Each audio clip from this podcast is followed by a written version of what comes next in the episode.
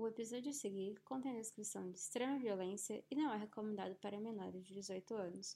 Caso algo citado crie alguma forma de gatilho e você precise de apoio emocional, ligue 188 ou acesse o site cvv.org.br.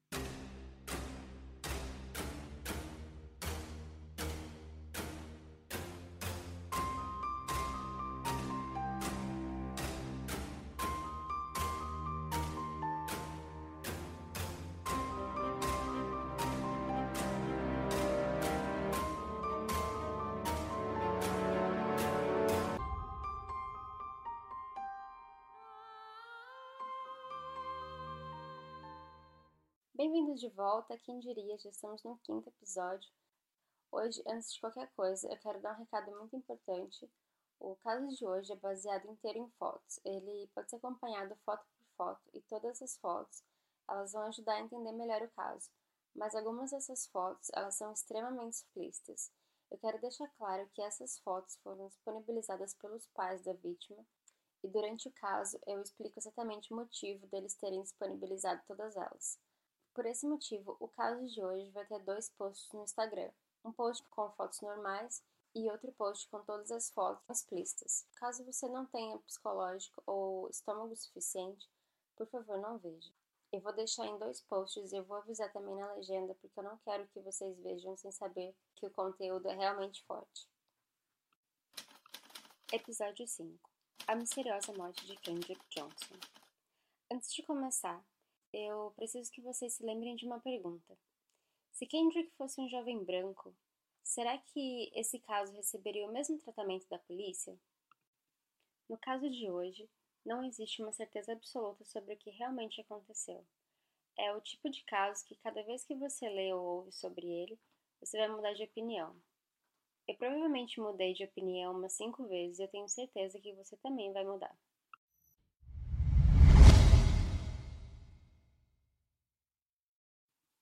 Kendrick Johnson nasceu em 10 de outubro de 1995. Ele era também conhecido pelo apelido de KJ e morava em Valdosta, no estado da Geórgia, nos Estados Unidos. Ele era conhecido por ser bem quieto, não tímido, apenas quieto. A mãe dele dizia que ele era bem brincalhão e a luz da casa. Era muito atlético e tinha um sonho de jogar futebol americano quando fosse para a faculdade. Ele estudava em Lowndes High School em Valdosta.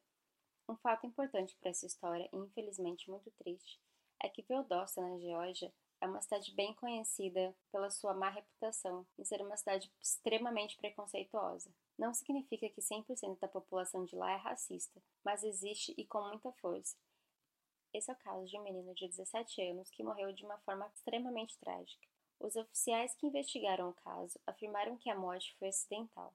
E neste episódio vocês saberão os detalhes e tomarão as próprias conclusões sobre ter sido acidental ou homicídio. Dia 10 de janeiro de 2013. A câmera de segurança da escola filma Kendrick Johnson entrando dentro da academia da escola à uma e meia da tarde. Ele iria ficar até mais tarde na escola para assistir um jogo de basquete. A mãe dele espera achando que ele chegaria mais tarde, mas ele não volta para casa.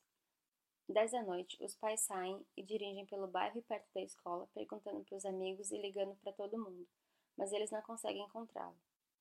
Meia-noite, ela liga para a polícia para falar sobre o desaparecimento dele. A polícia diz que ele é adolescente e que ele provavelmente está com algum amigo e diz para ela esperar. No dia seguinte, Kendrick continua sem voltar para casa, então a mãe vai até a escola conversar com os administradores e conta que ele não voltou para casa da aula do dia anterior. Eles então oferecem ajuda, falam que ele não apareceu na escola naquele dia, mas que eles iriam imprimir alguns cartazes com a foto dele dizendo que ele estava desaparecido. Um professor dele diz então que ele não apareceu nas últimas aulas que ele teria no período da tarde do dia anterior. Às dez e meia, eles abrem as academias da escola.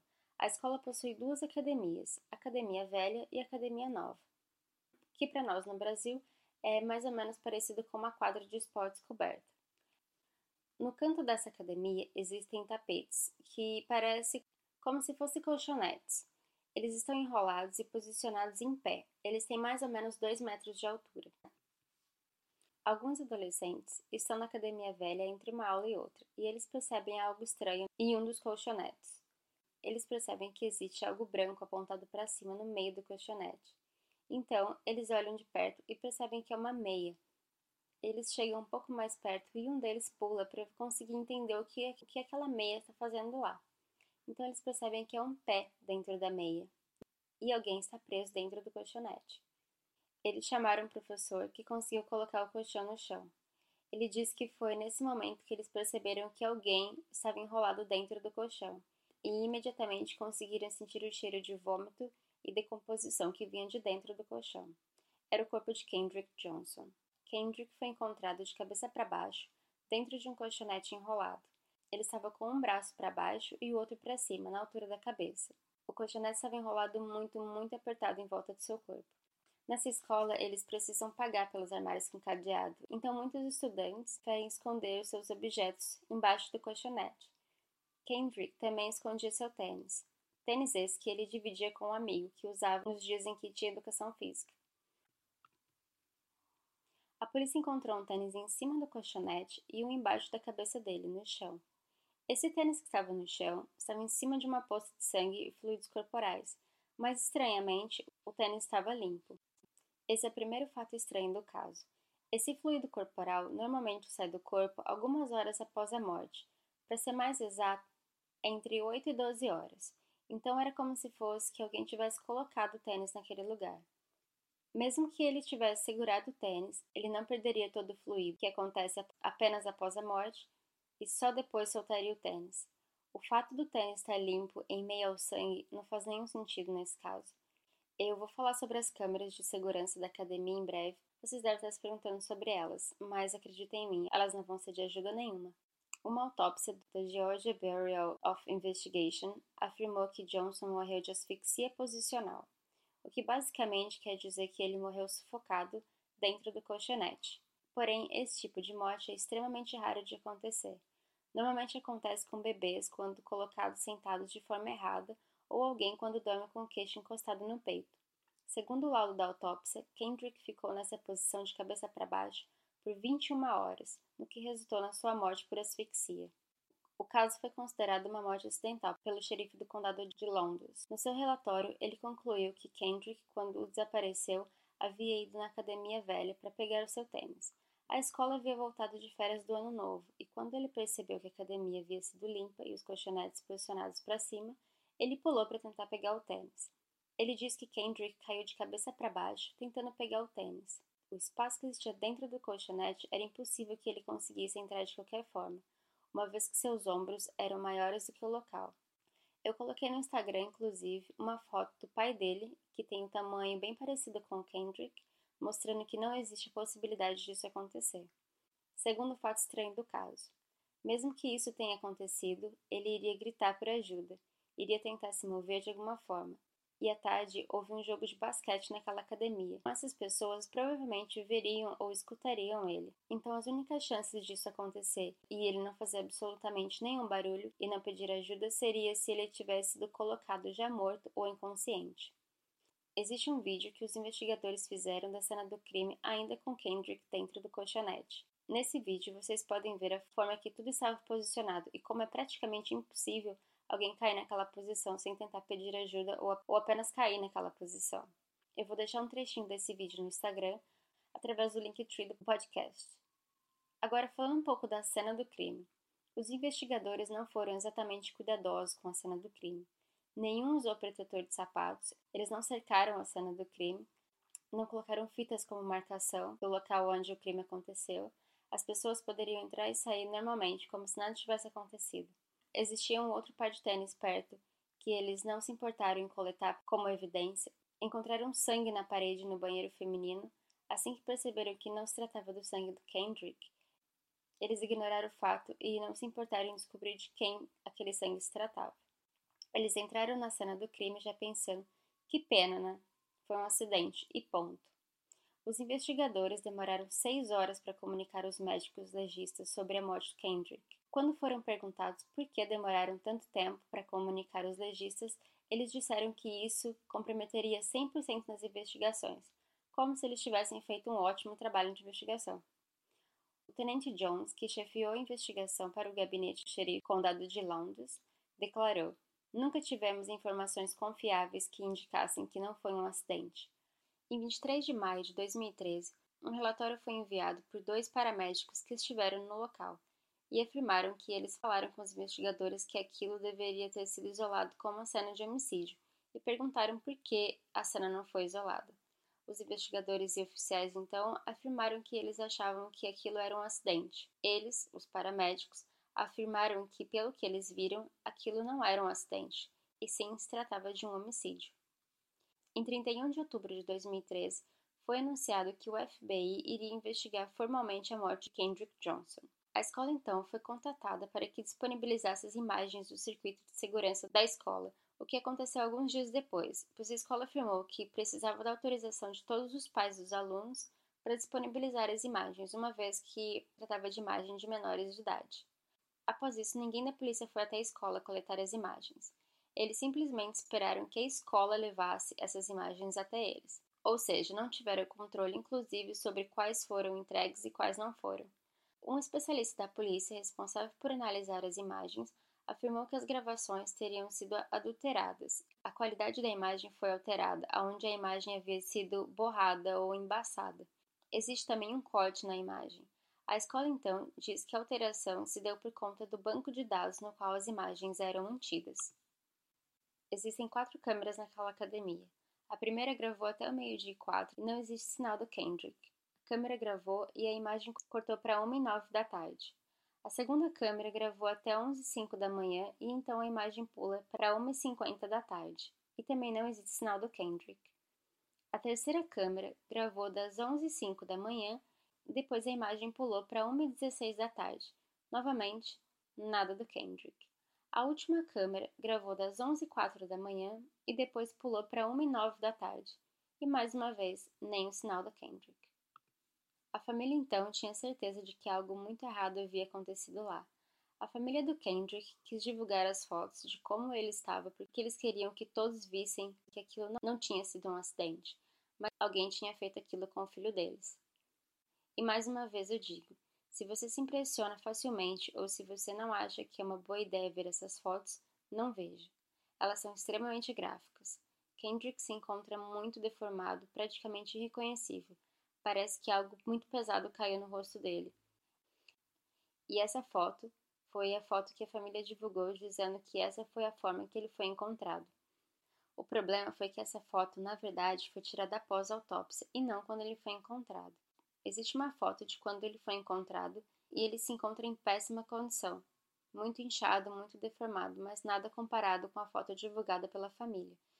Eu também vou deixar essa foto no Instagram, mas na pasta de explícitos. Isso não foi algo que a família fez com más intenções, mas sim porque na foto, após a autópsia, teria sido a primeira vez que a família estava vendo o filho após o acidente. Então imagine o desespero que eles estavam. Agora eu vou ter que ser um pouco gráfica sobre a autópsia, então se você preferir, pula uns 30 segundos. O rosto do Kendrick se encontrava daquela forma, porque durante a autópsia eles tiveram que remover o cérebro dele e para isso eles fizeram uma incisão atrás do crânio e descolaram um pedaço da pele do rosto para poder remover o cérebro.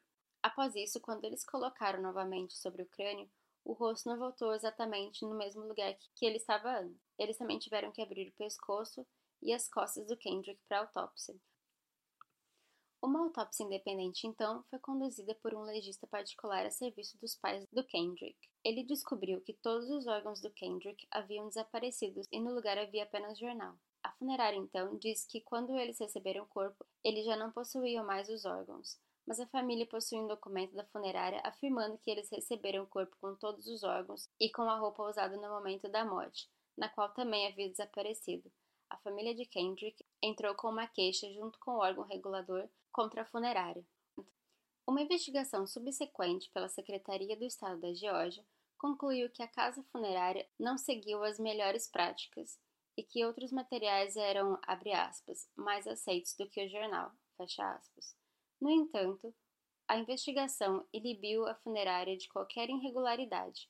Um porta-voz da Secretaria do Estado disse que a investigação conclui que a casa funerária não violou nenhuma regra. A família de Kendrick posteriormente entrou com uma ação civil contra a casa funerária, pedindo indenização. O legista afirmou que, mesmo sem os órgãos, ele seria capaz de examinar. Isso não afetaria o processo. Agora eu vou ler o laudo da segunda autópsia do Kendrick. Fraturas anatômicas encontradas. 1. Trauma por força bruta, pescoço direito. A. Hemorragia aguda no tecido mole do pescoço superior. B. Hemorragia periostal aguda no corpo posterior, mandíbula direita. C. Área de hemorragia aguda envolvendo bifurcação da artéria carótida e no corpo carotídeo. 2. Revisão da autópsia inicial. A. Achado pulmonar e com morte de início rápido. B. Achado não consistente com asfixia posicional. Causa da morte: trauma por força bruta, pescoço direito envolvendo mandíbula direita e tecidos moles, incluindo a área do corpo carotídeo consistente como lesão infligida. Nota: trauma de força contuso, aparentemente não acidental inexplicado. Dois pontos. Investigação adicional é indicado para determinar a etiologia das lesões. Então, basicamente, ele chegou à conclusão de que ele foi atingido na nuca por algo ou alguém com tanta força que ele acabou morrendo na hora. Então, só após isso, ele foi colocado de cabeça para baixo. Depois que a opinião do patologista particular foi divulgada, a família de Kendrick afirmou que acreditava que ele havia sido assassinado. A família então entrou com uma ação legal para abrir um inquérito sobre a morte dele. Enquanto se aguardava o resultado da revisão do processo, o juiz do caso adiou a decisão. Então, a família exigiu que o governador da Geórgia autorizasse imediatamente o inquérito. A família, para isso, foi até Atlanta, onde realizou uma manifestação com a ajuda de ativistas dos direitos civis. O gabinete do governador divulgou um comunicado indicando que aguardaria o relatório do procurador distrital dos Estados Unidos. A família, então, afirma que Kendrick vinha sofrendo bullying constante por dois alunos, Brandon Bell e seu irmão Brian Bell. A família também diz que eles agrediram várias vezes Kendrick, até mesmo em frente dos professores, fazendo com que os pais de Kendrick fossem até a escola para reclamar destes alunos. Agora, um fato que eu acho que é bem importante para vocês neste caso: o pai desses dois garotos, Eric Bell, era apenas um agente do FBI. Não preciso comentar, não é mesmo? Voltando. A família de Kendrick, então, entrou com uma ação por homicídio culposo contra o Conselho de Educação do Condado de Lowndes, seu superintendente e o diretor do ensino médio. O processo alegou que Kendrick Johnson foi violentamente agredido, gravemente ferido, sofreu grande dor física e angústia mental e foi submetido a insultos e morte. O processo alegou que os réus foram negligentes e violaram o direito constitucional de Kendrick Johnson à proteção igual baseada na raça, alegou que os réus ignoraram relatos de que anteriormente Kendrick havia sido repetidamente atacado e assediado por estudantes brancos. Alegou inclusive que Kendrick Johnson foi atacado em uma viagem de ônibus 14 meses antes da sua morte. A ação alegou ainda que o outro aluno tinha histórico de provocar e agredir Kendrick na escola, afirmando que as provocações ocorreram na presença da comissão técnica e funcionários da escola processo também alegou que os funcionários da escola não conseguiram monitorar adequadamente as atividades dos alunos nas áreas do campus e manter o sistema de vigilância de vídeo funcionando corretamente. Em agosto de 2014, os pais de Brian e Brandon Bell entraram com um processo de 5 milhões contra a Ebony Magazine depois que a revista publicou uma série de artigos nomeando dois alunos como possíveis suspeitos da morte, a revista usou pseudônimos, mas era precisa nas descrições dos meninos, incluindo o fato de que o pai deles era um agente do FBI. O artigo usou como fonte um e-mail anônimo para o escritório do xerife, alegando que o mais jovem dos dois irmãos matou Kendrick depois de saber que ele havia tido relações sexuais com a namorada do irmão. Rick e Karen Bell afirmaram que os filhos não estavam envolvidos no crime, não são considerados suspeitos foram molestados com o resultado da publicação. Em janeiro de 2015, a família de Kendrick entrou com uma ação civil no valor de 100 milhões no Tribunal Superior do Condado de DeKalb contra 38 indivíduos, que incluem três colegas de classe e funcionários locais, estaduais e federais, o superintendente escolar do Condado de Lowndes, o Laboratório Criminal de Valdosta, o chefe da polícia de Valdosta, muitos deputados, o xerife, a cidade de Valdosta, o legista estadual, o Escritório de Investigação da Geórgia e seus cinco agentes e um agente do FBI. O processo alega que o agente do FBI ordenou que seus dois filhos e um colega de classe atacassem Kendrick. A família de Kendrick Johnson alega que sua morte foi um assassinato e acusa os jovens e seu pai de uma conspiração de, para encobrir o homicídio. Jim Elliott, o promotor do condado de Lourdes, afirmou que as alegações são sem fundamento e que qualquer resposta seria feita no tribunal. Todos os juízes locais do Tribunal Superior se recusaram a presidir o caso, impedindo que o processo fosse aberto ou ouvido pelo condado de Londres. O motivo dos juízes foi devido à proximidade com os acusados. Por essa razão, o juiz Harry J. Altman, que não era apropriado para que esses juízes presidissem o caso. Pouco antes do processo ser aberto, o procurador dos Estados Unidos para o Distrito Central da Geórgia, Michael J. Moore, disse em um comunicado que uma investigação federal ainda estava aberta e que a investigação se mostrou mais complicada e demorou mais tempo do que o inicialmente previsto. Após isso, o procurador renunciou ao cargo. Depois que Michael Moore renunciou, o caso foi transferido para o Distrito Norte de Ohio sob a liderança de Steven Detlebaugh. E pouco depois de receber o caso, ele também renunciou.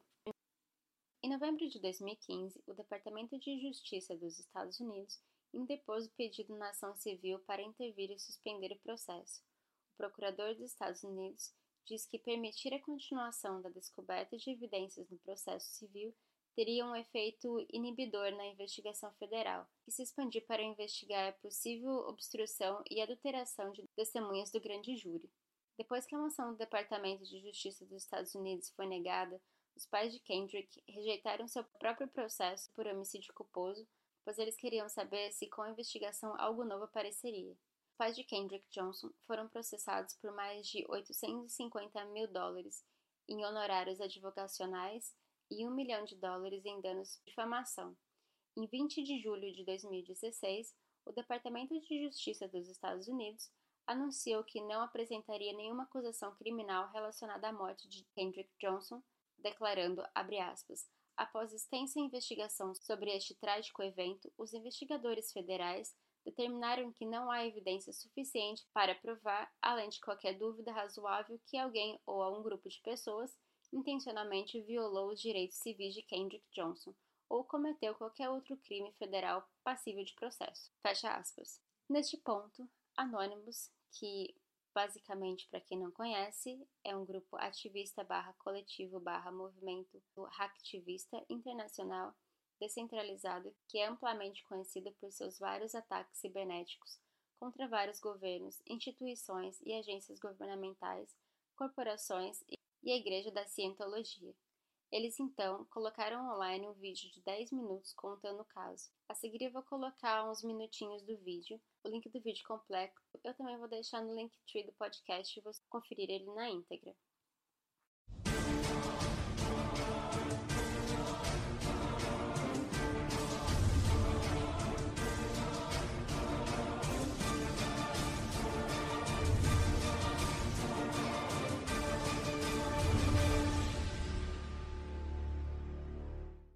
Greetings world, we are Anonymous. On the evening of January 10, 2013, 17-year-old Kendrick Johnson, a sophomore at Lowndes High School in Valdosta, Georgia, was reported missing by his mother Jackie, a bus driver for Lowndes County Schools. He had went to school that morning, but did not return home so his mother called 911. The following day KJ's body was discovered inside of a gym mat in Lowndes High School's old gym. On the evening of January 11th, Sheriff Prine was telling media it was an accident. Some information on positional asphyxia from Wikipedia.com was included in the sheriff's report. The coroner, after being pursued by Victor Blackwell from CNN, later admitted that the scene had been compromised and the report he wrote was changed by Lowndes County Sheriff. If alone, it is impossible that his sneakers would end up on top of him. KJ's shoes were most likely taken off of him so his killers could more easily fit his body into the mat while rolling it up. From the very start, KJ's family never believed the story of the mat. It was only the second day back after Christmas break that KJ was killed. Lowndes High School was supposed to hand over all surveillance video the morning KJ's body was discovered. The IT tech said there was a problem and supposedly handed over video days later.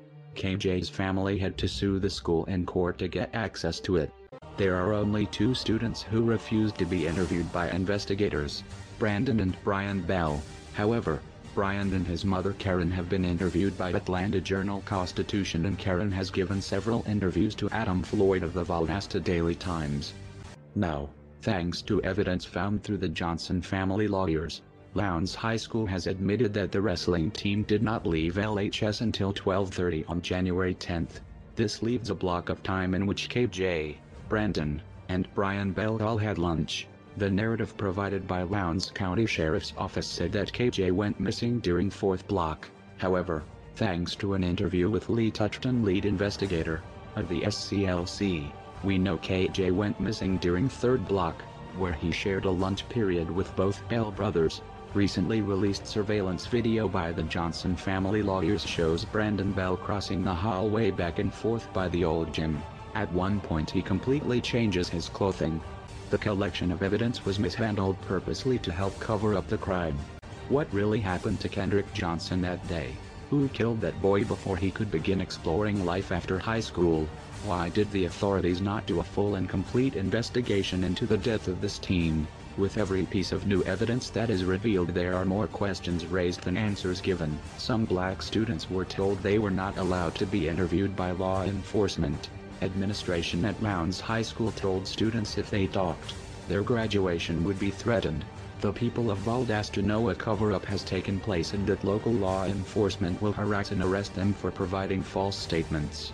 The people are afraid of the backlash if they come forward. The time has come for those people to join the fight for justice. Expose the corrupt for who they are. Expose the racism that is alive and well in Valdosta. The time has come to stand against the oppressors and fight for the truth. We are anonymous. We are legion. We do not forgive. We do not forget. Lowndes County, Georgia. You should have expected us. Nesse vídeo, eles contam a história de Kendrick, como tudo foi resultado de racismo e de que eles não deixariam isso dessa forma. Existem inclusive alguns sites dizendo que o vídeo é falso e não existe ligação com o verdadeiro grupo Anonymous, mas eu não consegui achar informação suficiente para dizer se o vídeo é falso ou não. Em 10 de agosto de 2017, um juiz determinou que a família de Kendrick Johnson e seu advogado deveriam pagar mais de 292 mil dólares em honorários advocacionais para dezenas de pessoas que eles acusaram de jogo sujo em um processo que posteriormente foi retirado. Agora um fato curioso. O xerife do caso aceitou ser entrevistado pela CNN para falar um pouco mais sobre o que aconteceu durante o caso. A equipe foi até o escritório dele e disse que estava lá como combinado para falar sobre o caso do Kendrick Johnson. Ele se levantou e disse que não iria mais falar sobre o caso, e quando o repórter perguntou por quê, ele respondeu de forma muito grossa e muito rude: Porque eu não quero falar sobre isso. Outro fato curioso: o repórter também era um homem negro. A família de Kendrick, então, pede uma terceira autópsia do corpo. E neste relatório parece que ele é um adendo ao segundo relatório de autópsia, feito em junho de 2013, onde foi determinado que a causa da morte de Kendrick foi um trauma não acidental por força contundente em seu pescoço e tórax direito, que é a cavidade corporal entre o pescoço e o abdômen. A terceira autópsia também, con... a terceira autópsia também contradiz os achados da primeira autópsia, que determinaram a causa da morte como asfixia posicional. De acordo com essa declaração fornecida pelos pais de Kendrick, em 9 de fevereiro de 2018, uma testemunha deu seu depoimento afirmando que um conhecido confessou que outra pessoa havia matado Kendrick. Depois disso, houve uma gap no caso, e por fim, em 1 de julho de 2020, o Tribunal dos Estados Unidos encerrou o caso contra todos os réus pela morte de Kendrick Johnson, de acordo com o canal de TV da Flórida. Os documentos do tribunal afirmam que os pais de Kendrick Johnson acreditam que os réus tentaram encobrir as circunstâncias em torno da morte de seu filho e interferiram nas tentativas da família de acessar os tribunais estaduais e federais. O tribunal também declarou que a família de Kendrick e seu advogado não entregaram aos réus uma citação e reclamação no prazo de 90 dias após a apresentação da declaração. Eles esperaram 54 dias para solicitar uma intimação para Brandon e Brian Bell. A família também esperou 81 dias para solicitar a intimação dos réus restantes. Esse é um caso que todos possuem uma opinião própria, todos possuem várias dúvidas, mas infelizmente ninguém consegue ter uma resposta. Esse foi o caso de hoje. Comenta lá no Instagram, no Twitter, o arroba lembrando que é sempre o mesmo arroba para não ter dúvida que vocês acharam do caso, que vocês, quem vocês acham que é realmente culpado o que vocês acham que aconteceu. o Linktree. O Linktree do podcast está lá em cima na barrinha de descrição do Spotify ou no Twitter também, se vocês preferirem, vocês podem encontrar lá. É, espero muito que vocês tenham gostado e vejo vocês no próximo episódio.